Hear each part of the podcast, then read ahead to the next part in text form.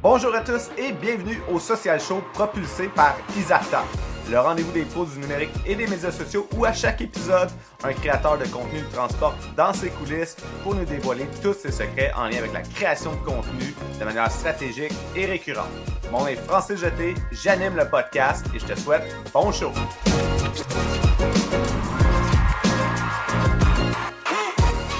Donc, si pour toi, euh, c'est difficile de prendre du temps pour faire ta création de contenu, ben aujourd'hui, j'ai l'invité qui va peut-être t'aider euh, à te débloquer de ce côté-là. Hélène Sarah Bécotte, qui est une, une, un brain de mathématiques, puis surtout un brain de gestion de temps lié à des objectifs d'affaires.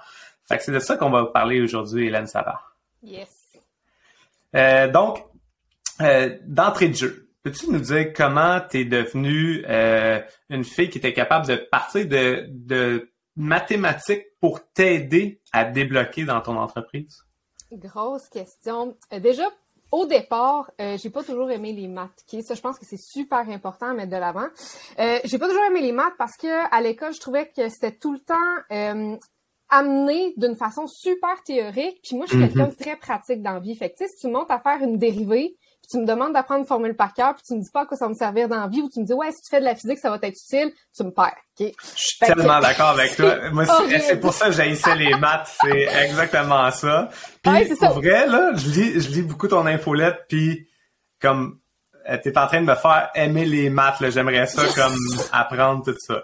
Yes. Non, c'est ça. Puis tu sais, sinon, les exemples concrets qu'on va te donner, c'est genre le nombre de pommes que Monsieur Gaston achète. Puis encore une fois, t'es juste comme ouais, mais comme 4 kilos de pommes, cinq fois dans la même journée, ça, tu comprends? Mm. C'est vraiment complètement déconnecté de la réalité. Fait que longue histoire courte pour dire que euh, j'ai fait mon bac en administration, puis on se rappelle qu'à ce moment-là, je détestais les maths. Pour moi, c'était mm-hmm. vraiment un mal nécessaire jusqu'à temps que la même session, j'aille deux cours qui, sont, qui soient très complémentaires. Fait que j'ai eu gestion des opérations. Dans un cours de gestion des opérations, tu apprends à utiliser des maths très, très, très, très simples, mais pour être capable de planifier ta gestion des stocks, par exemple, quand tu as une entreprise manufacturière, ou tu sais, tu as vraiment des équations simples pour être capable de naviguer dans une business quand tu as des ressources en jeu, puis toutes les, toutes les business ont des ressources en jeu, on se mentira pas. Puis en même temps, j'avais un autre cours qui, celui-là, a vraiment complètement transformé ma vision des maths. C'est un cours euh, où on optimisait notamment des routes de camions. Fait que quand tu as 100 clients à visiter avec un camion, euh, tu essaies de trouver le chemin qui est le plus rapide, celui qui est le plus économique en essence, puis tu essaies de résoudre ce problème-là à la main bonne champ. C'est vraiment compliqué de tracer un trajet pour qu'il soit optimal.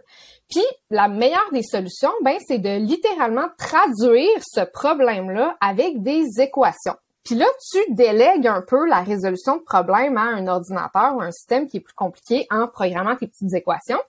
Puis j'ai trouvé ça tellement fantastique parce que là, c'est un problème super concret, des routes de camions. En plus, je pouvais le voir avec mes yeux parce que ben, c'est un circuit de camion, c'est des routes, je veux dire, il y a tout quoi de plus visuel que ça? Je peux littéralement prendre mon camion puis le bouger de place, puis voir directement les impacts sur ma décision de changer certains paramètres. Puis d'avoir ces deux cours-là ensemble, ça m'a vraiment fait wow, les maths dans un contexte concret, ça existe. Puis c'est vraiment plus simple que tous les autres cossins compliqués qu'on nous a déjà appris. Puis on dirait que j'ai vraiment juste, il y, a de quoi dans ma tête qui a juste fait plop. Tu sais, mm. j'ai toujours été relativement bonne à l'école, mais on dirait que cette, cette, cette application-là a complètement transformé ce que je faisais.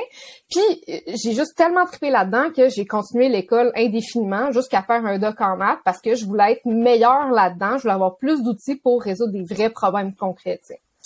C'est ça. Parlant d'outils, c'est ça que tu fais présentement, de, vraiment concrètement, euh, tu offres plein d'outils aux euh, entrepreneurs euh, qui veulent essayer de, d'utiliser les maths à leur profit. Donc, un des un des, des gros outils que tu as lancé récemment, qui est un, un outil gratuit, c'est ton, ton outil de budget de gestion de temps, en fond.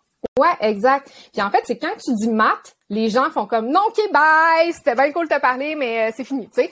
Euh, fait que l'idée, en fait, c'est vraiment plus d'approcher ça par un problème qui est commun à tous les entrepreneurs. Puis c'est quoi le problème le plus fondamental, surtout des solopreneurs, des travailleurs autonomes, ben c'est le fait que euh, Colin, on veut prioriser notre qualité de vie, mais c'est aussi important nos revenus. sais, on s'est pas mal tout lancé pour justement être capable d'avoir l'horaire de nos rêves, d'avoir les revenus de nos rêves. Puis souvent, on se ramasse tout à travailler comme du 45, 50, 60 heures semaine, puis avoir de la misère à boucler les mois. Puis Colin, mm-hmm. il y a un problème à quelque part. Puis le problème, souvent, c'est qu'on n'a pas de vue d'ensemble sur la situation. Puis les maths, ben, ça sert entre autres à ça. Ça sert à simplifier la réalité pour avoir une vision différente de cette même réalité-là. Fait qu'en fait, moi, c'est ce que c'est ce que je suis capable de faire. Je suis capable d'utiliser les maths pour créer ce portrait-là de la réalité. Fait que je crée des outils parce que je vais pas me mettre à, à montrer à tout le monde comment utiliser les maths derrière. L'idée, c'est d'avoir des outils à base de maths pour prendre des meilleures décisions. Fait que moi, ma job, c'est de créer cette boîte-là à outils. Puis après ça, ben, c'est d'aider les entrepreneurs à, à les utiliser puis à incorporer un petit peu plus de, de données, de calculs, de, de tu sais, juste de, de pour et contre entre mon instinct puis les données plus factuelles de mon entreprise, puis naviguer avec ça pour au final, tu atteindre justement tes objectifs autant au niveau de ta business que de tes ambitions personnelles finalement. Mm-hmm. Mm-hmm. C'est euh, en tout cas c'est tellement fascinant. Euh, si le podcast ne, ne jasait pas de création de contenu, sûrement euh, j'aurais tellement de questions à te poser. Mais on va revenir à l'essence du podcast parce que ton temps est précieux, donc on veut s'assurer d'adresser les bonnes questions. Fait que là, rapidement, une fille comme toi qui est capable de maîtriser le temps, hein, de ton temps, de le calculer puis tout ça.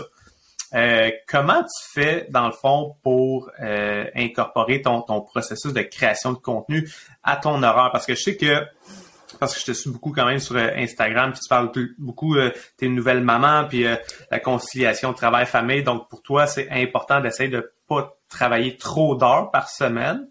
Puis, malgré le fait que tu essaies de pas travailler trop d'heures pour vraiment passer du temps avec ta famille présentement.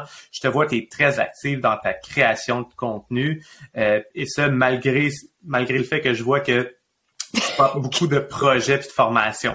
Donc, concrètement, là, ça ressemble à quoi ton, ton horaire de, ta routine de création de contenu? Ben, déjà, étant donné, tu sais, comme tu dis, je suis nouvellement maman, j'ai mon, mon, mon, deuxième en maintenant euh, cinq mois. Fait que, tu sais, en théorie, je suis encore en congé de maternité. Ça, je pense que, tu sais, soyons clairs avec tout le monde, il y a ça. Mais tu sais, j'ai tout le temps mon bébé avec moi ou presque. Tu sais, aujourd'hui, on est là, journée dans la semaine où j'ai de l'aide, puis là, je suis capable de me dédier à autre chose. Mais tu sais, j'ai tout le temps mon enfant avec moi. Donc, on s'entend que dans ce contexte-là, d'avoir une routine jour par jour, ça se peut pas. Fait que comment je fais pour créer mon contenu dans cet environnement-là, ben déjà, mon outil de base, c'est de noter toutes mes idées dans notre ami Notion. Je sais que tu es un grand fan aussi. Fait que, tu sais, dès que j'ai une idée qui me passe par la tête, je la note là-dedans. Fait que j'ai quand même un système relativement élaboré que tu as eu la chance d'avoir un petit sneak peek euh, à. Euh, fait que, tu sais, toutes mes idées sont notées là-dedans. Quand j'ai le temps, donc, quand bébé dort, que ce soit sur moi ou à côté, ben là, si j'ai l'inspiration de continuer un contenu, je vais continuer le contenu directement que, j'ai rempli. Fait tu sais, je pense que déjà là, un élément très important de ma création de contenu, c'est que tout n'est pas fait de façon linéaire. Tout est fait au moment où je peux le faire. Fait qu'il y a ça déjà. Ensuite, euh, un autre élément qui est super important, qui est incorporé dans ma philosophie générale pour sauver du temps, c'est la récupération de contenu. Fait que tu sais là, je te parle de je note une idée puis quand j'ai le temps, je l'écris. Fait que tu sais ça va quand je prends ce temps-là d'écrire, ça va être sur un de mes piliers de contenu. Fait que généralement, mon contenu le plus original va être dans une infolettre et ou dans un vodcast. Puis là, ça fait quand même euh, un petit mois et demi, deux mois que j'ai pas fait de vodcast simplement parce que on dirait que je suis plus capable de m'asseoir à caméra tout seul puis d'y parler. Là, tu sais, là, ça va, on est deux, mais on dit mon énergie mentale en ce moment de m'asseoir mm-hmm. tout seul est à peu près inexistante. Fait que, tu sais, c'est ça. Fait que là, j'ai un pilier de contenu. Fait qu'une fois qu'il est fait, puis que je vais avoir pris le temps de le faire, là, un autre moment plus tard, je vais prendre le temps de le décliner. Fait que là, tu sais, je vais isoler idée par idée, puis le repositionner sur une publication LinkedIn qui est plus courte. Puis en fait, généralement, c'est ça. Fait que, mon processus, ça va être, euh, tu sais, pilier de contenu, publication LinkedIn après. Puis ensuite de ça, souvent, la publication LinkedIn, je vais juste la republier sur Instagram. Fait que, tu sais, c'est comme si individuellement, je passais juste un petit peu de temps sur chaque truc pour au final avoir quand même pas mal de contenu étalé partout, mais le temps que j'ai pris va pas avoir été si long que ça. Puis là, je sais que ça a l'air super euh, wou-wou puis organique comme truc, mais il faut savoir que là, tu sais, comme je le rappelle, je suis en congé de maternité. Mais avant ça, je m'étais déjà créé une routine assez stricte au niveau de ma création de contenu. Mm-hmm. Je pense que ça peut être intéressant de raconter de où je suis partie pour la créer. Euh, oui, ben, ben, ouais, puis juste juste avant ça, par contre, là, je trouve ça vraiment intéressant euh, parce que moi, ça fait partie un peu de ma vision euh, de, de, mon approche quand j'accompagne les gens en stratégie de contenu. Fait que cette notion-là de d'identifier un pilier de contenu, un pilier de contenu, on, il peut être défini de vraiment de différentes manières là, selon les différentes personnes. Euh, mais le pilier de contenu, souvent, de la manière qu'on le définit, c'est un contenu qui a beaucoup de valeur, qui est un contenu plus de longue forme, duquel on part pour en faire des déclinaisons. Fait que soit des micro-contenus comme des extraits ou quoi que ce soit, ou simplement le repackager puis l'adapter à une autre plateforme. Ouais, absolument. Donc, je vais juste prendre le temps d'expliquer cette notion-là pour s'assurer que tout le monde comprenne bien c'est quoi la, notion de déclinaison puis de pilier de contenu. Euh, c'est vraiment intéressant. Fait que là, tu, ton, ton point de départ, c'est vraiment comme ah, j'ai un pilier de contenu que je dois produire, je pars de ça, puis après ça, je récupère mon temps pour qu'il soit plus le plus efficace en faisant des déclinaisons sur d'autres plateformes. Exact. Puis dans le fond, ce qui s'est passé, c'est que à peu près l'année passée, presque à la même période de temps, euh, j'ai vraiment eu cette réalisation-là que je travaillais tout le temps, puis que je comprenais pas où mon temps passait. Puis c'est à ce moment-là, en fait, que j'ai commencé à penser à mon fameux outil budgétant. Okay? Puis là, je me suis vraiment demandé, mais c'est quoi le problème? Puis là, en fait, ce que j'ai fait, c'est que j'ai décortiqué que mon temps devait être 50% passé sur les heures facturables ou de production. Fait que ça, c'est quand tu fabriques, par exemple, une formation, euh, etc. ensuite, tu as 10 sur les tâches admin, 10 sur ce qui est plus stratégie, puis le 30 qui reste, ça devrait être sur tes ventes et ton marketing. Fait que c'est vraiment comme ça pour moi que je que je que je répartis mon temps.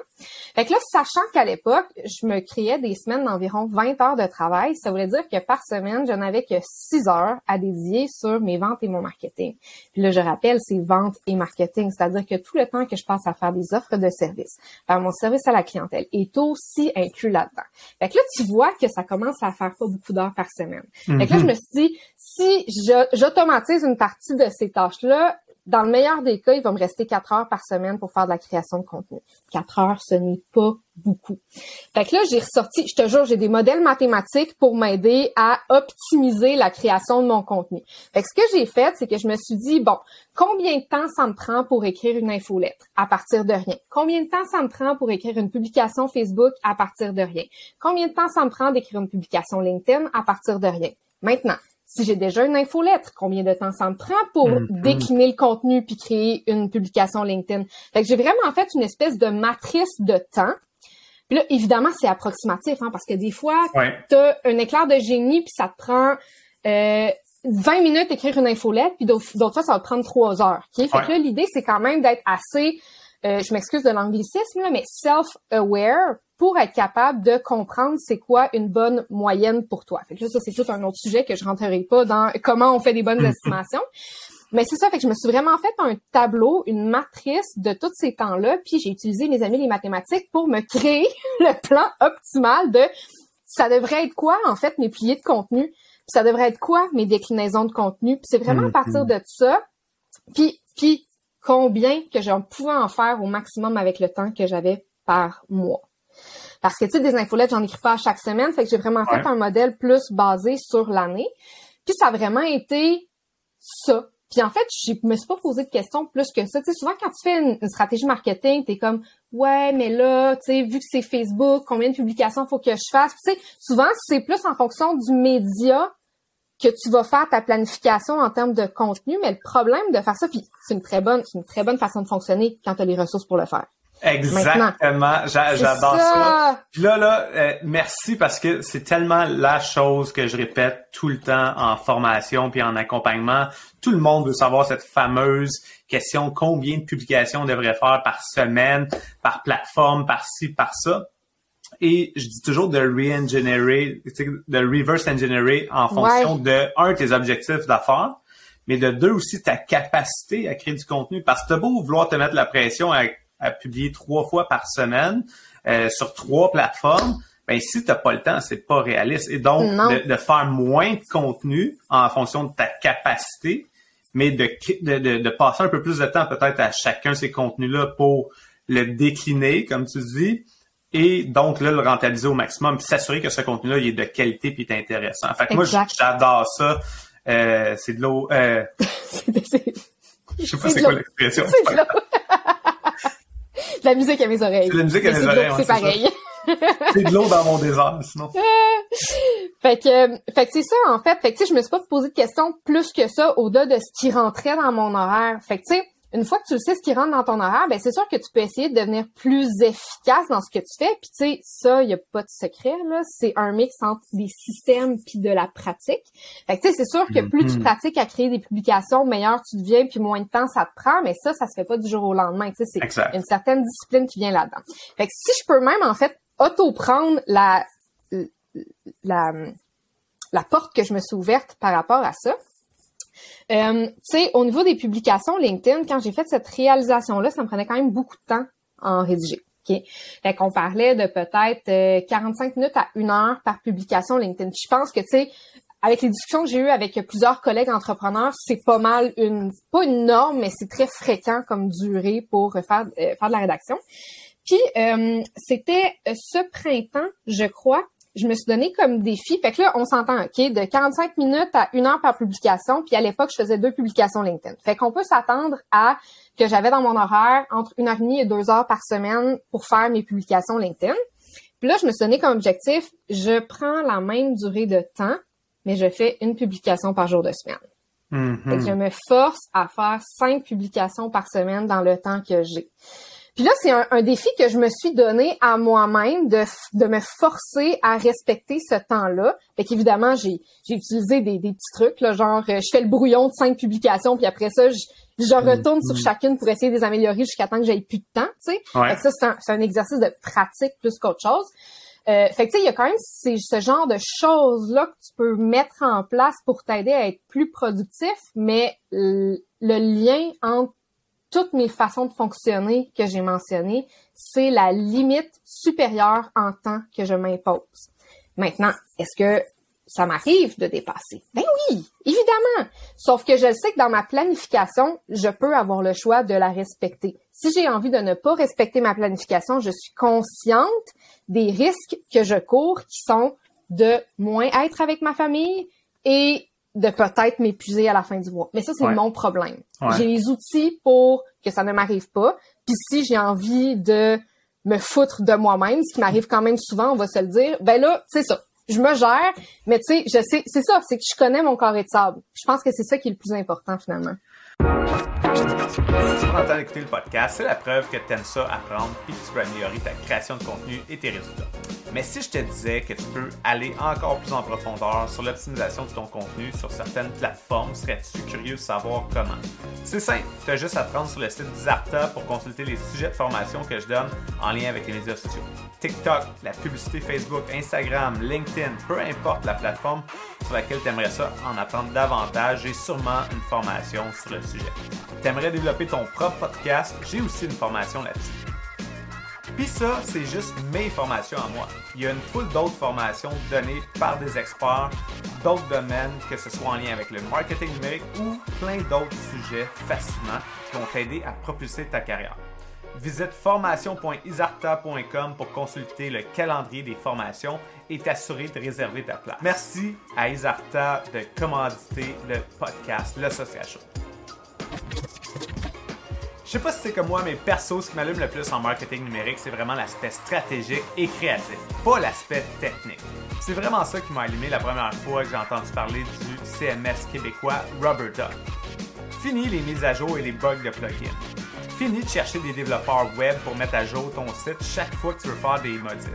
Fini de te perdre dans le code pour intégrer tes pixels et tes outils de tracking statistiques tu travailles avec des entreprises de services et des clients qui ont besoin d'un site vitrine qui se montre comme un jeu d'enfant, RubberDuck, c'est la solution parfaite pour toi.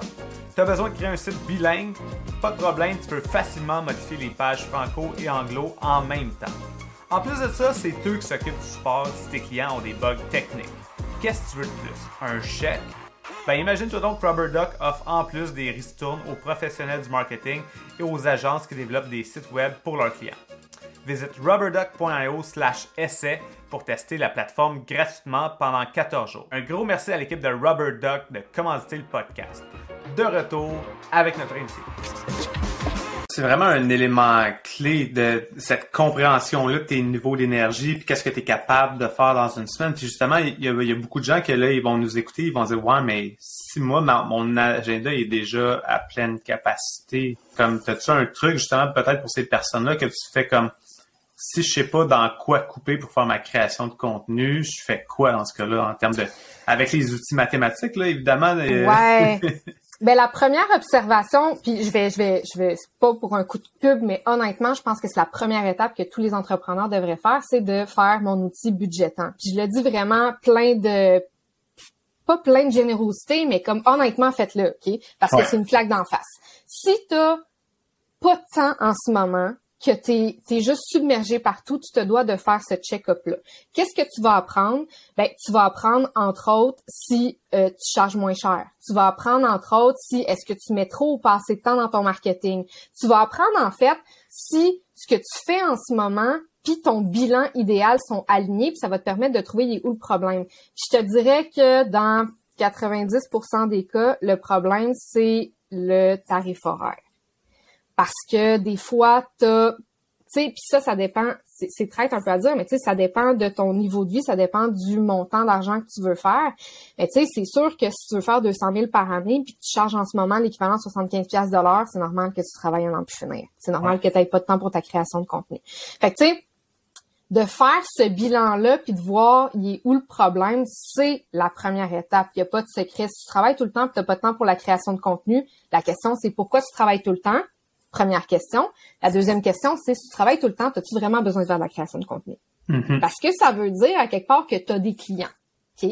Puis là, tu sais, je le sais qu'on aime tous faire de la création de contenu puis que c'est quand même ce que tu fais dans la vie, mais tu sais, honnêtement, quelqu'un qui est booké à 100%, peut-être que son marketing se fait juste d'une autre façon que la création de contenu, puis peut-être qu'il n'y a pas de mal à ça aussi, tu sais. Fait que là, c'est de se demander un peu toutes ces affaires-là. Fait que j'ai pas de réponse claire à donner à part que mm investigue, mais euh, c'est ça. Ah ben déjà ton, ton outil c'est un excellent. Moi j'ai j'ai je l'ai utilisé, je l'ai testé pour euh, moi-même, puis effectivement ça m'a fait euh, réaliser des choses par rapport à mon allocation de temps, tu sais, puis ça, ça, ça me permet de comprendre aussi pourquoi justement, des fois, j'atteins ma limite puis je suis trop fatigué parce que je me rends compte que euh, c'est débalancé, mes, mes trucs. Ouais. ouais c'est ça. Un élément vraiment intéressant que tu dis, c'est que moi, ça, c'est quelque chose que je répète souvent aussi. C'est que tes médias sociaux puis ta création de contenu, euh, elle n'est pas nécessaire euh, dans tous les cas. C'est pas, pas pour tout le monde. Tu sais, comme moi, par exemple, j'ai la chance d'avoir beaucoup de clients récurrents, d'avoir des formations, puis fait officiellement, j'aurais pas besoin de créer du contenu. La seule raison pourquoi je me, je, me donne le temps, c'est parce que ça me manquait puis j'aime ça en faire. Mais mhm, autrement, dans ma business, officiellement, j'ai pas le temps d'en faire. Mais mhm. j'ai quand même trouvé une manière de réaligner mon, mon, mon, agenda pour me permettre de, euh, de créer du, du, contenu parce que pour moi, c'est quelque chose qui est important. J'en ai besoin dans ma motivation, dans mes idées, tester des trucs. Donc, je me suis créé cet espace-là, mais effectivement que euh, c'est pas pour tout le monde. Puis dans le fond, ça devrait être aligné un peu plus euh, aux objectifs d'affaires. Justement, euh, c'est ma prochaine question pour toi, dans le fond. Fait que toi, dans ta, dans, dans, ta là, tu, tu l'as dit, tu sais, tu as, mettons, un, un, 30 de ton temps qui devrait être alloué à ton marketing, ta création de contenu pour essayer d'atteindre tes objectifs d'affaires. Comment tu fais pour t'assurer justement que dans ce temps-là que tu as alloué, tu atteins ton objectif d'affaires? T'es-tu développé une manière de, de, une bonne question. de faire ça ou... Euh... Je te dirais que je suis vraiment plus allée, tu sais, mon... Hey, c'est une bonne question. Mais tu sais, je pense que je suis un peu biaisée parce que j'ai comme mission de base de propager le maximum de mes concepts. Fait que pour moi, si l'argent n'était pas un problème, je ne ferais que des outils de visibilité, que des capsules de vidéos éducatives, hmm. que des outils gratuits, fait que du marketing finalement, si je peux dire ça comme ça. Ouais. Fait est-ce que ah, tu sais, je pense que la seule mesure là, c'est de savoir est-ce que j'atteins le reste des objectifs financiers avec le marketing que je fais? Puis la réponse après, ben sinon, ça va être de peut-être revoir le type de marketing que je fais. Peut-être que ça va être de baisser la création de contenu pour faire plus de démarchage direct. Peut-être que ça va être l'inverse parce que, tu sais, le marketing, c'est vaste. C'est sûr qu'on parle de création de contenu, mais tu sais, de, d'appeler directement les gens, d'appeler directement les organismes, ça en fait partie, tu sais.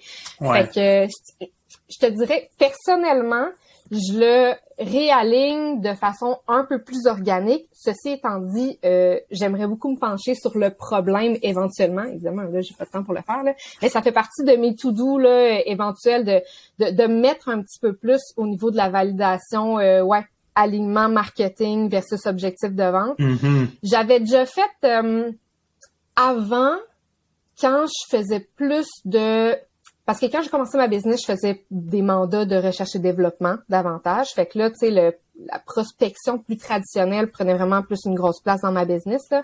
Fait que, tu sais, j'utilisais, j'utilisais beaucoup de métriques plus, euh, tu sais... Euh, le funnel euh, d'acquisition, ça te prend tant d'appels. Ouais, exact, exact, exact. Tant de cold outreach pour avoir tant de rendez-vous qui te donnaient un taux de close X. Ouais, exact. Fait que j'utilisais beaucoup plus de métriques comme ça pour valider. Puis là, dans ce contexte-là, les métriques étaient extrêmes. Les métriques puis la quantité de choses que je faisais étaient plus facilement trackable puis calculable en fonction des objectifs d'affaires. Parce que là, c'est sûr que quand tu fais des publications sur plusieurs médias sociaux, t'envoies l'infolette, tu sais, c'est tellement diffus comme stratégie marketing. Ouais, l'attribution n'existe pas vraiment parce que là, ça, ça, ça, se peut que ça fasse quatre euh, posts LinkedIn que je vois passer, mais que finalement, comme euh, je te suis aussi sur Instagram, puis là, tu fais un post dans une story, puis je vais convertir sur ta story, mais c'est tout ton travail sur LinkedIn en amont qui a eu l'impact. Fait que l'attribution sur le numérique, c'est quelque chose de très difficile. Euh, ça l'est quand on parle de e-commerce, mais ça l'est encore plus quand on parle de vente de services, puis de thought leadership un peu comme le tien. encore plus du fait que tu es multiplateforme, fait que tu crées du contenu vidéo sur YouTube, tu es actif sur Instagram, tu as ton infolette, puis tu as... Euh, ton, euh, ta présence sur LinkedIn aussi. Fait que mm. tout ça ensemble, euh, ça fait quand même euh, que c'est difficile de mettre le doigt sur c'est quoi, c'est quel morceau de contenu qui a fait la différence, c'est comme quelle plateforme qui a fait la différence. Fait que ça, effectivement. mais sinon, un élément que assurément qui peut t'aider, c'est d'essayer de comprendre quels sont tes meilleurs contenus pour en faire plus, parce que c'est ça la clé en marketing, hein, comprendre c'est mm-hmm. quoi mes contenus qui performent le mieux pour en faire plus. Donc ça, est-ce que c'est un chiffre, c'est une stats que tu regardes, euh, tu analyses vraiment la performance de ton contenu pour euh, aligner ta stratégie? Um, peu. je vais t'expliquer pourquoi. J'utilise mes stats à un moment particulier, c'est quand je n'ai pas d'idée pour créer de contenu. C'est à peu près, tu sais, je te dis ça, puis je veux dire, je suis quelqu'un de mathématiques, fait que c'est sûr que je vais, je vais quand même regarder mes stats juste, juste pour le plaisir de voir des chiffres, je le fais, ok? Fait que là, Ici, clairement, je suis un peu biaisée parce que je fais des maths, puis mon cerveau traite très bien les données mathématiques, fait que ça se peut quand même que intuitivement, sans le savoir, je prends des décisions basées sur mes chiffres et mes statistiques marketing, mais de façon inconsciente parce que... De façon intuitive un peu, là. Exact. Fait que, tu sais, ça, c'est un disclaimer, c'est très possible. Moi, je te confirme que perso, c'est comme ça que je fonctionne. Fait que je me suis tellement habitué dans mon passé à analyser euh, publication par publication que euh, ça devient comme intuitif. Tu sais, fait que j'ai pas besoin de m'arrêter pour comprendre ah c'est quoi les sujets que j'ai parlé qui ont le mieux performé? Comme au fur et à mesure, ça s'intègre en moi. Fait que je le fais de manière un peu plus intuitive que de manière comme ah une fois par mois je regarde toutes mes stats puis je repars de là. là. Ouais, c'est ça. Mais tu sais, comme je dis, je trouve que c'est super intéressant les stats quand je manque d'inspiration. Puis, mm-hmm. euh, tu sais, une chose que je me suis rendu compte cette année, c'est que, puis que je ne faisais pas avant, dans le fond, cette année, une des grosses différences que j'ai faites par rapport à avant, c'est que je fais beaucoup plus de tutoriels directement dans mon contenu. Hmm. Fait que c'est, j'ai énormément d'infolettres qui sont littéralement, voici un problème, voici un exemple de comment répondre au problème, puis maintenant tu as tous les outils pour le faire de ton bord c'est littéralement comme une mini formation que je te fais dans l'infolette, c'est chose que je ne faisais pas avant parce que j'avais peur de donner de la valeur trop puis euh, genre machin. Puis ce contenu là, il surperforme tout le reste. Puis c'est pas via une statistique que je vais trouver dans un logiciel d'analytique plutôt que simplement la quantité de gens qui me répondent à mon info. L'impact. Ouais. ton, feedback est, plus important. Et donc, ça, c'est vraiment lié à l'impact de ce contenu-là. Ça fait que les gens te répondent. Fait que là, c'est pas juste l'engagement, c'est vraiment des, euh, comme la rétroaction. Exactement. Puis, tu sais, cette rétroaction-là, à toutes les fois que je, que je prends une fraction de ce tutoriel-là puis que je le mets ailleurs, c'est encore là. Fait que, tu sais, je te dirais que pour moi, c'est quasiment plus, mon indicateur, c'est plus la quantité de merci hmm. qu'autre chose, tu sais. Ouais. Fait que, euh, fait que, tu sais, ceci étant dit, je vais pas mettre à faire juste du contenu euh, step by step tutoriel, là. Je veux dire. Euh, ouais, parce que c'est ça, parce que là où tu traces la ligne à ce moment-là entre ton le, ton contenu gratuit que t'offres et comme où est-ce que tu mets la ligne pour dire hey, ça ça devient du contenu payant t'as-tu euh, t'as-tu trouvé tu sais tu viens de dire que ah ça t'en faisais pas avant parce que t'avais peur et tu ouais. commences à là tu navigues entre les deux tu, je navigue entre les deux. Ligne? Ouais, je navigue beaucoup entre les deux, puis euh, je te dirais que la séparation se fait plus par ma mission personnelle que par un souci monétaire. Donc, la ligne pour moi, pour l'instant, puis qui va l'être probablement de plus en plus, c'est que euh, mes tutoriels, j'ai honnêtement envie de les donner. Tu sais, je veux dire, c'est des maths, j'ai la capacité de bien comprendre comment les utiliser, puis je trouve que c'est pas parce que l'école a botché sa job à nous l'enseigner comme faut qu'il faut que je garde ma capacité à hmm. traiter les maths dans une hmm. cour payante. Pour moi, ça c'est un gros problème éthique.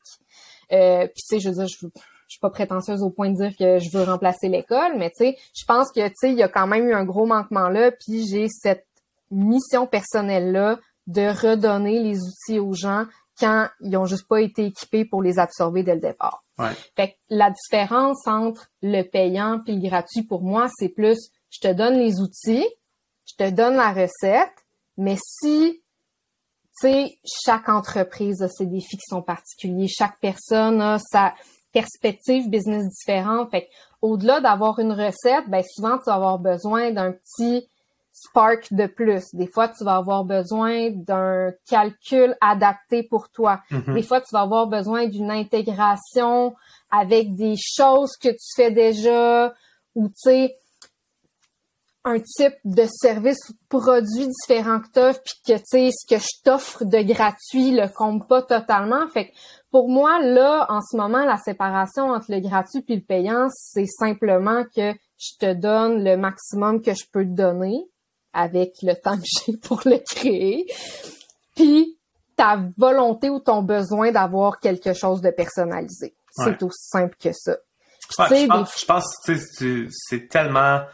Je pense qu'il y a beaucoup de gens qui se qui s'empêchent à dévoiler euh, des trucs euh, en ayant peur que ça, ça ait trop de valeur justement, puis qu'après ça, les gens viennent pas vers eux, mais c'est tellement prouvé que tu peux donner tout ton contenu gratuitement, toutes tes connaissances gratuitement, mais à la fin de la journée, les gens vont quand même avoir besoin de te poser leurs questions personnalisées. exact. Je pense que je pense que c'est un élément quand même clé. Moi, la majorité des choses que je dis en formation, c'est publié en quelque part sur mes médias sociaux, mais c'est sûr que tu n'as pas accès à tout en one shot ou t'as pas c'est pas personnalisé à ta situation ou quoi que ce soit. Fait que là la, la vraie valeur après ça. Exact, exact. C'est vraiment vers ça de plus en plus que je vais. Tu sais, c'est sûr que là, en ce moment, il y a pas, mon cerveau n'est pas encore en libre accès. Je sais pas ça va l'être un jour, mais c'est vers, c'est vers quelque chose de similaire que que je tends. Mais tu sais, c'est ça. Tu sais, je veux vraiment. C'est ça. C'est vraiment. Tu sais, voici, voici le, le la bibliothèque que tu peux utiliser. Puis voici le cours ou ben mm. pas le ben tu sais je compare ça beaucoup à l'école mais tu sais justement tu peux aller dans une bibliothèque puis avoir absolument tous les livres toutes les connaissances du monde mais des fois tu as besoin de t'asseoir dans le bureau du pauvre pour comprendre tu sais exact tu as besoin de de, l'avoir dans ton contexte ben c'est ben c'est ça c'est littéralement ça en fait mm.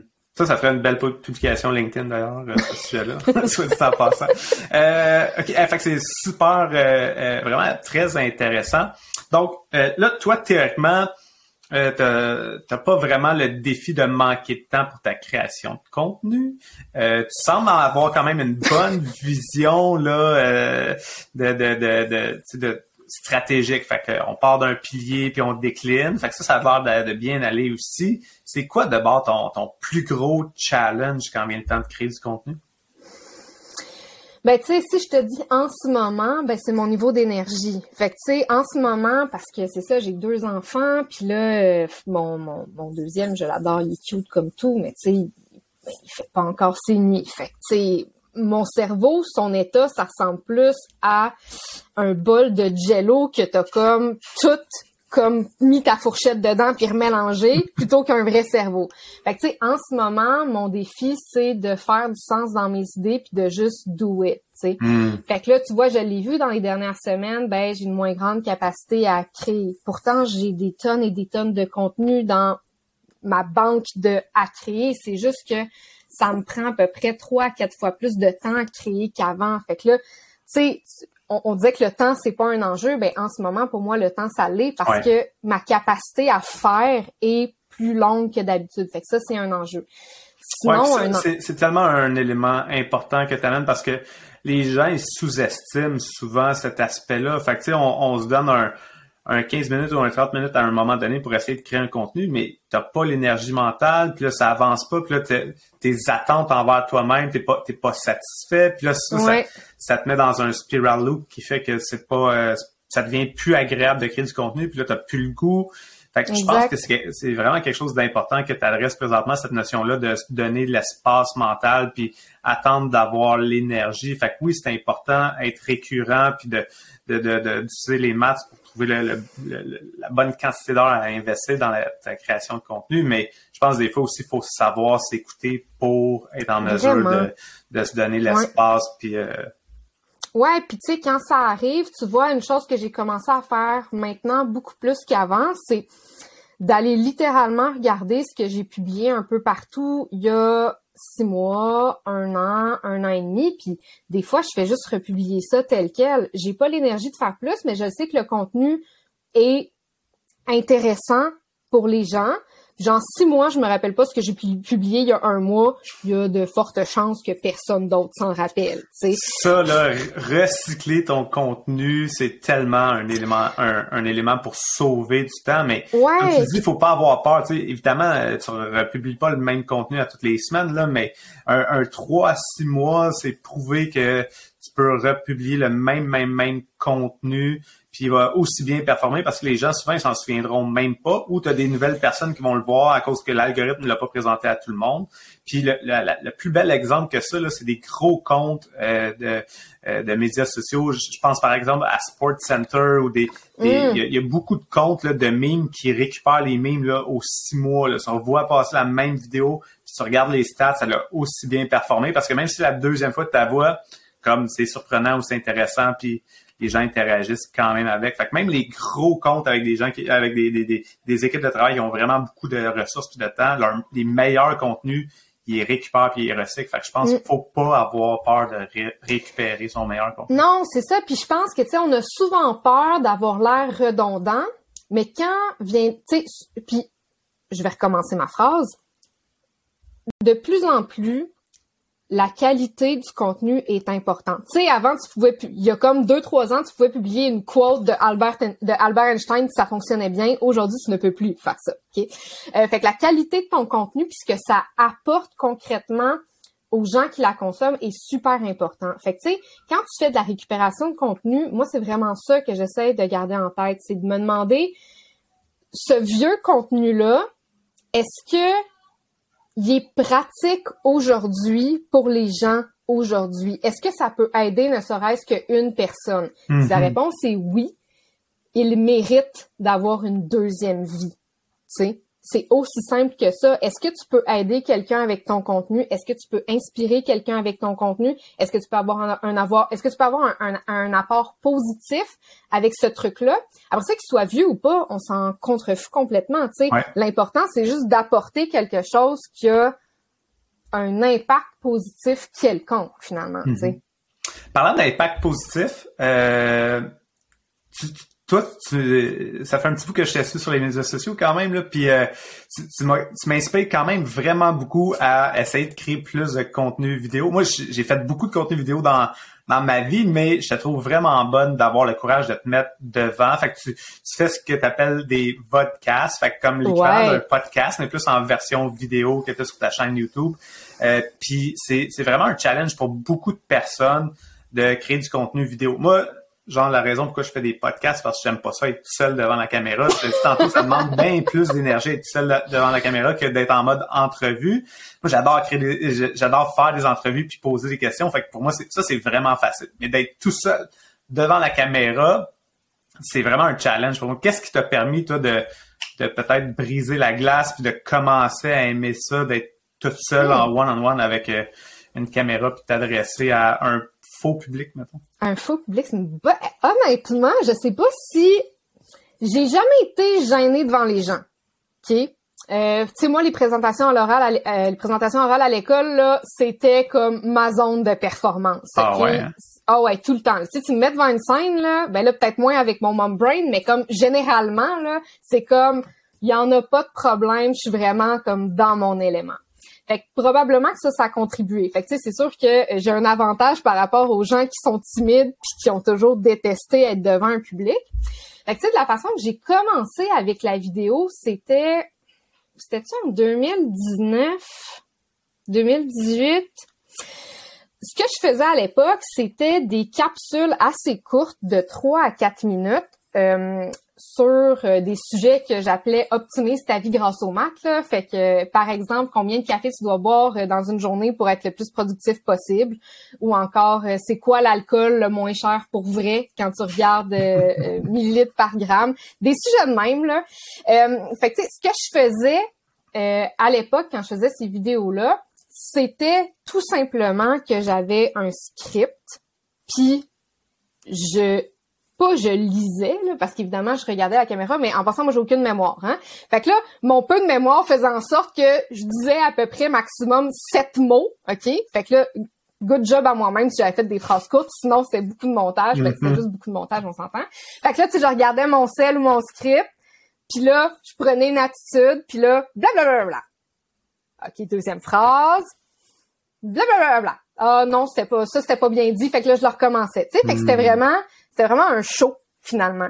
Puis, étant donné que c'était des petits chunks de mots à la fois, ben c'est super facile de prendre ton inspiration, te mettre dans le mood, puis y aller, tu sais. Fait que c'est juste c'était juste en répétition jusqu'à temps que j'aille fini. Puis comme c'était de 3 à 4 minutes, tu sais, mes textes, mes scripts généralement faisaient entre 600 mots puis 800 mots. Fait que tu sais, c'était assez court. Fait que mettons gros max, ça me prenait 30 minutes à enregistrer quand je répétais souvent la même affaire. C'est comme ça que j'ai commencé. C'est aussi simple que ça. Fait que pour moi, ça c'était super facile parce que c'était pas c'était pas compliqué ni demandant énergiquement sais. J'étais capable de juste comme faire go puis j'y allais. Puis souvent, j'en faisais juste un de la shot. Fait que même si ça avait été drainant pour moi, ben c'est 30 minutes, c'est fait, puis après ça, je peux juste comme aller faire autre chose. Fait que ça allait. Après ça, j'ai exploré avec euh, d'autres formats, dont le fameux vodcast. Fait que là, le vodcast, faut dire qu'il y a deux types de vodcast que j'ai fait. Euh, J'en ai quand même pas 50, je pense j'ai comme eu juste 8 podcasts jusqu'à maintenant, mais il y a quand même deux façons différentes de les faire que j'ai explorées. La première, c'était un mode discussion improvisée. Puis je trouvais ça le fun justement de faire ça en podcast avec, tu sais, j'avais des bullet points puis je jasais là-dessus. Ça allait super bien. encore une fois, je suis à l'aise devant le public. Fait que je te dirais que je regardais ma caméra puis je faisais juste comme Hey toi! Puis là, tu sais, j'y allais. c'est correct. Puis la deuxième partie du podcast, ben ça a été après, euh, c'est des choses que j'ai faites euh, fin de l'été, début d'automne. Puis ça a été donc après mon accouchement avec un mom brain. Puis là, j'arrivais pas à improviser. Genre honnêtement, là, on hmm. sous-estime ah tellement hein? l'effet de la fatigue sur nos capacités. Fait que ce que j'ai fait, c'est que j'ai un téléprompteur, puis j'ai une caméra en arrière, puis j'avais un script fait que là, c'était comme une version un petit peu hybride de mes deux formats précédents. Fait que, tu sais, mon script est un petit peu plus long, mais c'est ça. Tu sais, je le lis, puis j'essaie de, j'essaie de l'avoir de l'air convaincante. Fait que des fois, ça paraît que je manque un peu d'enthousiasme, mais comme, c'est pas si pire, tu sais. comme j'ai pratiqué assez pour que je lise mon téléprompteur avec assez d'enthousiasme pour que ce soit OK. Hmm. Fait que ça a été les différentes euh, les différentes vies que j'ai eues en vidéo jusqu'à maintenant. Vraiment euh, intéressant euh, tout ça. c'est tous des, des trucs qu'on a qu'on a peut-être déjà entendu, mais de voir que tu les as exécutés puis que ça, ça a bien fonctionné, je trouve ça très cool. J'aurais plus grand excuse de pas en faire plus de vidéos. Puis t'as-tu commencé à tester un peu format TikTok, un peu ou les Reels? Ouais, euh, j'adore ça. J'en ai fait pas mal au printemps aussi. Ce que je trouve tannant avec ce format-là, il y a deux choses que je trouve tannantes avec ce format-là. Euh, c'est la durée. Euh, hmm. Tu sais, moi, je suis dans les maths, je suis beaucoup dans l'éducation, puis je trouve que même si aujourd'hui tu peux faire des TikTok jusqu'à 10 minutes, soyons réalistes, l'attention des gens est quand même maximum de 30 à 45 secondes, qui soyons francs, là, c'est ça la réalité. Euh, fait que de faire un contenu qui est intéressant, complet, engageant et qui a de la valeur en 30 à 45 secondes, c'est un défi énorme. Fait que pour moi, créer un bon TikTok ou Reel qui cadre avec mon idée de propager que les maths c'est cool, Hey, Colin, ça me prend plus de temps que de faire tous mes autres types de vidéos. Mais en fait, oui, euh, oui, oui, ça c'est ça c'est prouvé que dans le fond, plus ton contenu est concis, plus c'est compliqué parce que là c'est de c'est de prendre une idée complexe et de la concentrer, la simplifier à la fois pour la faire rentrer dans quelque chose de plus court. Fait qu'effectivement que plus que ton contenu éco, plus que c'est complexe à créer, en fait. Ouais. la, majorité des gens ne comprennent pas cet, cet aspect-là, mais oui, ton petit reel, même s'il dure 15, 30, 60 secondes, quand même plus difficile d'être concis à ce niveau-là. Euh, par contre, là, je veux juste revenir sur quelque chose que tu as dit que je, je suis pas d'accord.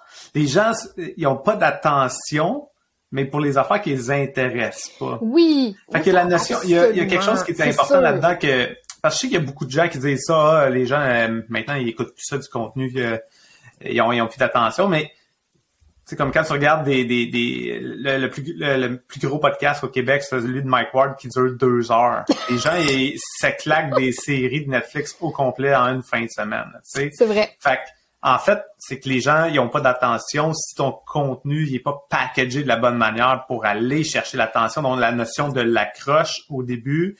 Puis après ça, effectivement, que souvent un, vidéo de 30, 40, 60 secondes sur, sur euh, euh, TikTok ou Instagram Reels euh, vont un peu mieux performer. Mais la raison pourquoi ils performent mieux, c'est pas tant l'attention des gens, c'est surtout de la manière que l'algorithme est fait. Parce que ton mm. l'algorithme est basé sur le, le niveau de rétention dans le contenu vidéo. Fait tu as un plus haut taux de rétention sur des plus courts vidéos parce que tu as plus de gens qui vont se rendre à la fin. Fait que c'est plus une, réponse mathématique, par contre.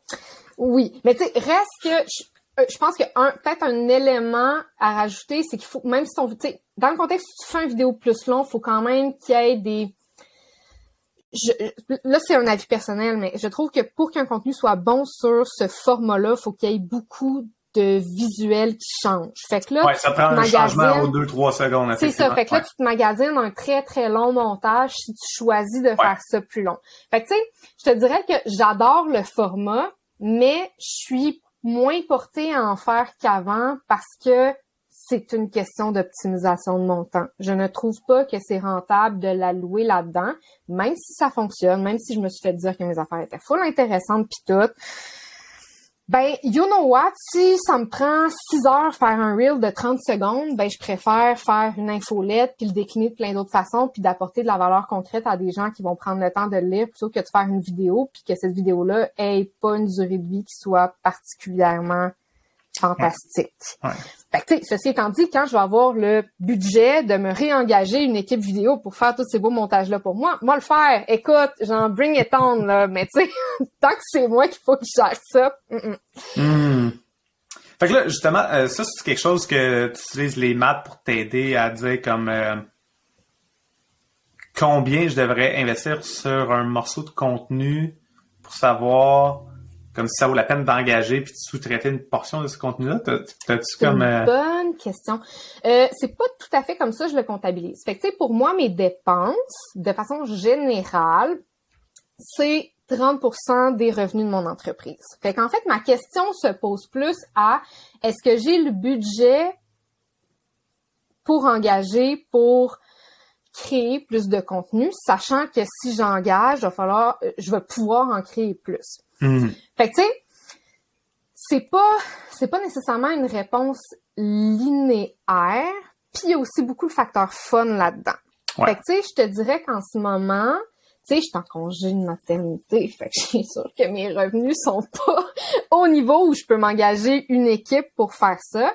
Mais tu sais, juste le facteur fun pour moi de faire des vidéos justifie le fait que j'engage une firme. J'ai déjà travaillé avec une équipe de production vidéo d'ailleurs pour mes, euh, mes anciennes capsules Optimise ta vie grâce au maths. Puis honnêtement, encore jusqu'à aujourd'hui, même si j'ai pas de retour sur investissement clair, parce que là, on parle encore de tracking, hein, c'est difficile de quantifier ce qui, qui regarde ça. il y a des gens qui m'en parlent encore aujourd'hui de ces capsules-là, alors que ça va faire un an et demi que j'en ai pas fait. C'est un investissement envers ma propre notoriété, envers mes capacités à faire des modèles mathématiques qui, oh mon Dieu, que c'est justifié parce que ça devient un actif. Si tu engages une firme pour t'aider à faire tes stories, peut-être que ton investissement n'est pas justifié. Je pense que, tu sais, quand tu fais un investissement en marketing, si tu as à utiliser un minimum de calcul dans ton affaire, ben demande-toi déjà c'est quel contenu qui a la plus longue durée de vie. Demande-toi à quel endroit tes capacités ne sont pas les meilleures. Moi, je suis pas la meilleure pour faire du montage vidéo, puis je sais que la durée de vie d'un vidéo peut-être un petit peu plus long est, est vraiment, tu sais, est vraiment bonne, même si sur le coup, il y a pas nécessairement beaucoup de monde qui vont la regarder. C'est un contenu que tu peux réutiliser, renvoyer, puis genre dans cinq ans, ça va être un actif que tu as encore s'il est très mm-hmm. bien réalisé. Fait que tu sais, pour moi, ça, c'est justifié, tu comprends? Ou encore, à un autre moment donné, je travaillais avec une équipe pour m'aider dans ma déclinaison de contenu. Ben, pour moi, ça me permettait de me concentrer à prendre plus de mandats, donc ramener plus d'argent, parce que j'avais pas le temps de décliner tout ce contenu-là. J'étais occupée à créer mon contenu pilier, puis eux prenaient le reste, puis ils le repartageaient, puis tu sais, c'est justement, tu sais, euh, fait que la question, la question est un peu, est-ce que tu peux sans avoir de réponse claire, est-ce que tu peux espérer avoir un, un retour sur investissement positif grâce à la durée de ton contenu? Puis l'autre, est-ce que le temps que tu te dégages en ne prenant pas ces tâches-là, tu peux le monétiser? Hmm. C'est pas mal les deux métriques, si tu veux, que j'utilise pour calculer si ça vaut la peine de engager en marketing ou pas. J'adore ça. Euh... En terminant peut-être euh, la portion un peu plus pratico-pratique, si tu avais un conseil à donner aux gens, mettons, en lien avec euh, l'intégration de l'aspect euh, des, des, statistiques dans leur processus de création de contenu, y a-t-il quelque chose qu'on n'a pas parlé que tu aurais aimé? Hmm. Ben, honnêtement, si c'est vraiment difficile à répondre parce que souvent, quand on parle de stats en, en création de contenu, les gens vont juste se dire, ben là, faut tout que je les regarde, faut que je me fasse des tableaux, faut que j'analyse. Puis ça, à mon avis, tant que t'es pas une grosse entreprise, c'est du temps que tu ne mets pas à la bonne place. Si tu n'es pas à l'aise avec les statistiques, je te le dis, là, si tu n'es pas à l'aise avec les statistiques, ne les regarde pas. Parce que interpréter des statistiques, ça prend des compétences en analyse de statistiques. Si tu compares deux publications, puis qu'il y en a une qui a plus de petits cœurs que l'autre, puis tu t'arrêtes à cette métrique-là, ce n'est pas une bonne analyse. Est-ce que tu as regardé le reach de la publication? Est-ce que tu as regardé le contexte général? Est-ce que tu as regardé le sujet? Est-ce que tu as regardé... Je veux dire, il y a tellement de variables que si tu n'es pas à l'aise avec l'interprétation des statistiques, mets ton temps à créer plus de contenu. Ça, là, c'est tellement quelque chose d'important. Euh, j'arrête pas de le répéter euh, en formation ou en accompagnement. Les gens ont vraiment de la misère avec la notion de KPI, la notion d'avoir un dashboard. Puis là, ils ont, ils ont, plein de data, là. Puis là, ils regardent ça, puis là, ils pensent qu'ils vont avoir une réponse qui vont leur apparaître devant les yeux. Right? Puis là, oui, ils, sont comme, ils sont comme, ah, ben là, j'ai des stats, mais je sais pas quoi faire avec ça. Non, moi, moi j'ai comme un peu un petit workflow là, que je, leur, je les amène à, faire par rapport à ça. Mais toi, c'est quoi tu recommanderais pour les gens comme ça qui, qui essayent d'analyser les statistiques qui savent pas par où commencer? Ben déjà, les meilleures pratiques en statistique sont faites par des très très grosses entreprises pour qui ça fait un impact. Ok? Fait que tu sais, par exemple, c'est sûr que je diverge un peu, mais euh, tu sais, faire des statistiques ou des tests AB avec des titres d'infolettres, ça a été super populaire un bout. Le concept de faire un test AB, c'est de juste tester deux titres différents pour la même infolette. T'envoies 50 à 50% de ton public un mm-hmm. titre, 50% l'autre public. Okay? Puis là, ça, c'est une bonne pratique. Puis j'ai tellement vu de gens avec une, une, liste d'abonnés de 1000 personnes faire des tests AB puis en tirer des conclusions. Dude, ça fonctionnera pas puis ça va rien donner puis tu perds ton temps à faire ça. OK? Combien de temps tu passes à faire ce test-là puis cette analyse-là, disons, même si c'est 30 minutes. Imagine combien de publications tu peux créer en 30 minutes. Tu pourrais créer quatre stories à place. Honnêtement, ton impact sur ta business, donc le retour sur investissement de ton temps va être négatif si tu l'investis dans regarder tes stats. OK? Genre, littéralement, straight up, c'est ça qui arrive. Fait que, tu sais, pour quelqu'un qui, pour répondre à ta question pour vrai, pour quelqu'un qui n'est pas à l'aise avec ses statistiques et qui commence, moi, la première chose que je lui conseillerais de faire, c'est de simplement se dire, regarde, Aujourd'hui, j'ai une publication que je veux écrire. Je vais aller regarder mes stats pour m'inspirer. Donc là, tu vas regarder justement laquelle qui a eu le plus d'interactions. Puis là, tu vas regarder celle qui a eu la plus grande portée parce que des fois, une publication n'a pas beaucoup d'interactions simplement parce qu'elle a une petite portée puis c'est plate, mais c'est peut-être juste parce que tu l'as posté le matin de Noël. Ouais. on s'entend, il, y, a beaucoup de Il y a le facteur chance, il y a le facteur timing de ta publication qui peut avoir un Exactement. Fait que tu sais, commence juste à explorer comme ça. Puis à mon avis, pour quelqu'un qui a une très petite audience, c'est la meilleure utilisation et probablement la seule de ces statistiques qu'il devrait faire, c'est de l'utiliser pour s'inspirer pour sa création.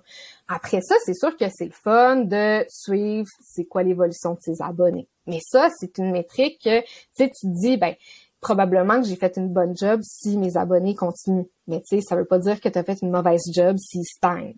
Exact. C'est ça. Fait que, tu sais, de, de trop se casser la tête à vouloir analyser toutes ces données je pense pas que c'est valable.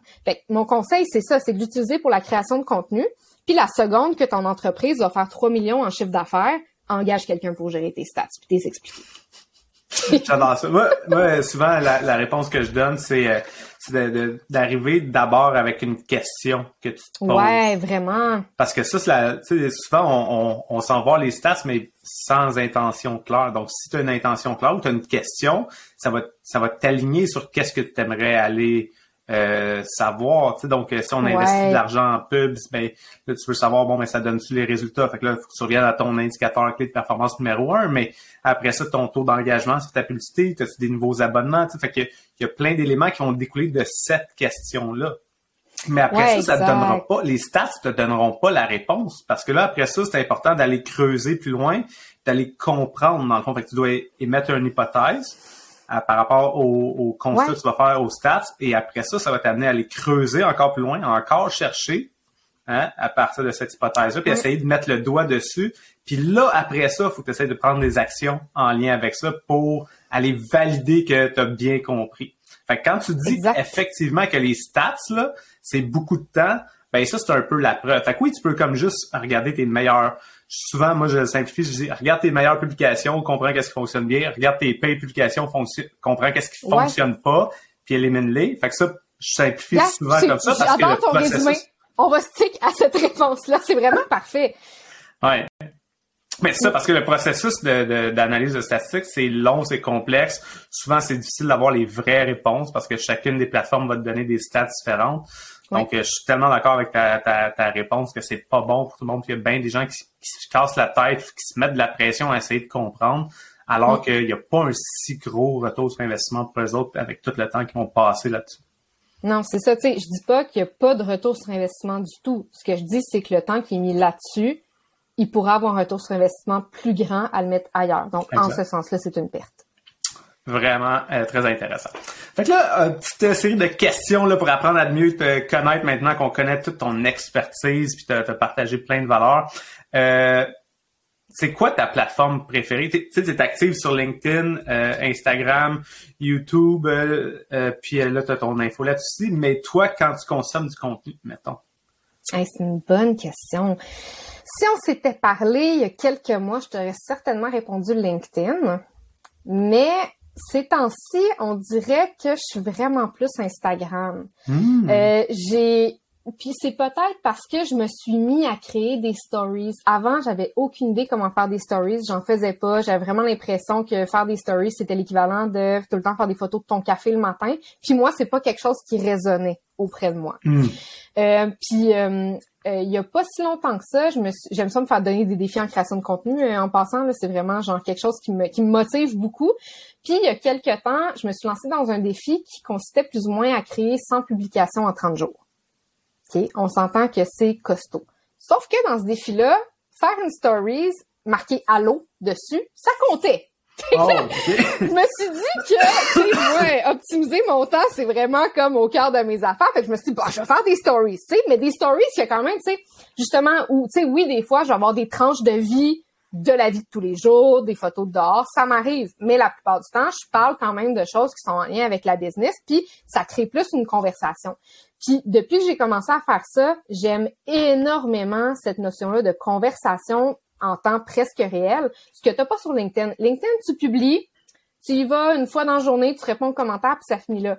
Instagram, c'est super organique, puis autant que j'aime consommer les stories des autres, on dirait que justement de rentrer dans le petit monde des autres, ça me fait aimer d'autant plus ce qu'ils hmm. font. Ça me fait découvrir comment écrire, ça me fait découvrir c'est quoi leurs autres enjeux, c'est de réaliser que des fois euh, quelqu'un d'autre aussi un bébé comme moi, je suis comme ah ben OK, je comprends pourquoi elle fait ça comme ça ou tu sais, juste on dirait que tu peux même sans discuter avec ces gens-là, il y a quelque chose de plus humain que j'aime vraiment beaucoup de ça. Fait que c'est ça. C'est, là, c'est, amené à changer, mais c'est ainsi mon moyen de consommation et de publication préféré, c'est Instagram. Même si, très curieusement, c'est, euh, tu sais, à l'exception de YouTube, là, euh, c'est YouTube, c'est celui que j'ai le moins euh, d'abonnés.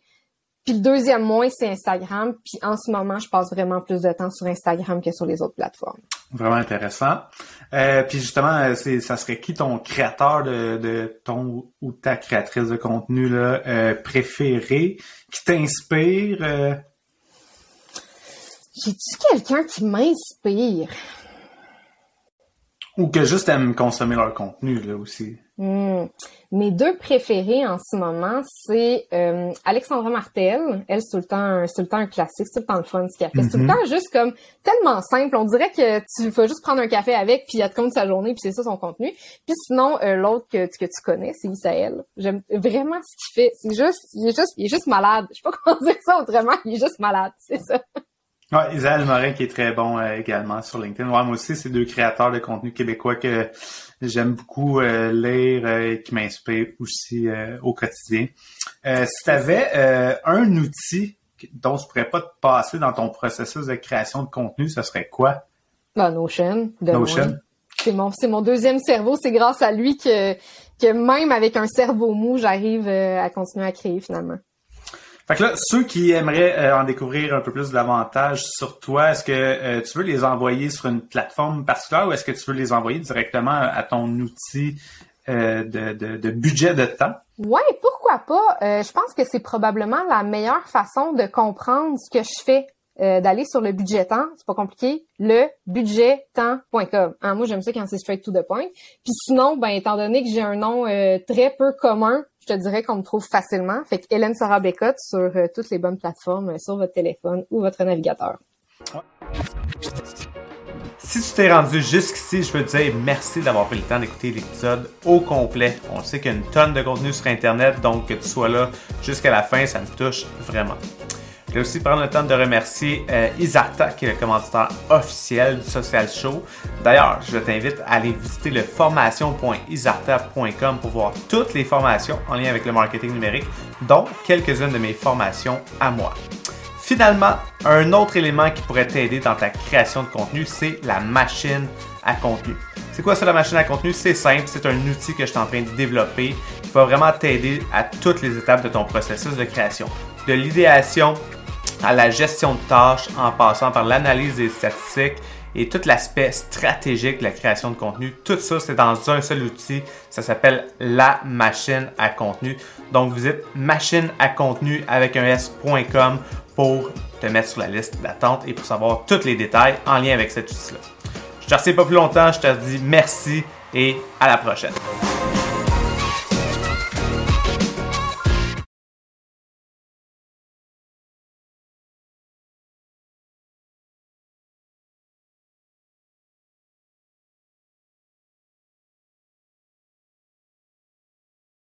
OK. Fait on s'entend. ça va? ah, je, la retenais, là. Ah, ça va? Chance qu'on n'est pas live. Parfait. Fait que, tu sais,